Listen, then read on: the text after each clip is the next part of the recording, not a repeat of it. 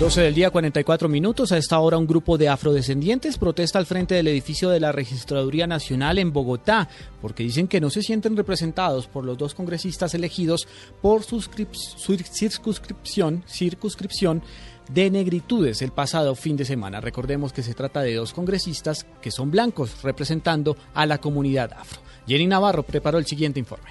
¡Fuera, fuera, fuera! ¡Por la dignidad del pueblo afro!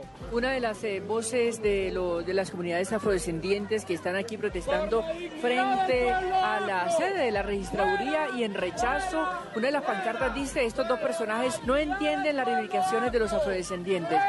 Estamos protestando aquí por el hecho lamentable, triste que el 9 de mayo fueron elegidas dos personas blanco-mestizas en la Cámara de de inscripción especial para comunidades afro y estamos pues por la dignidad de un pueblo, no podemos perder ese derecho constitucional que tenemos a ser representados por personas que realmente son miembros de nuestra comunidad.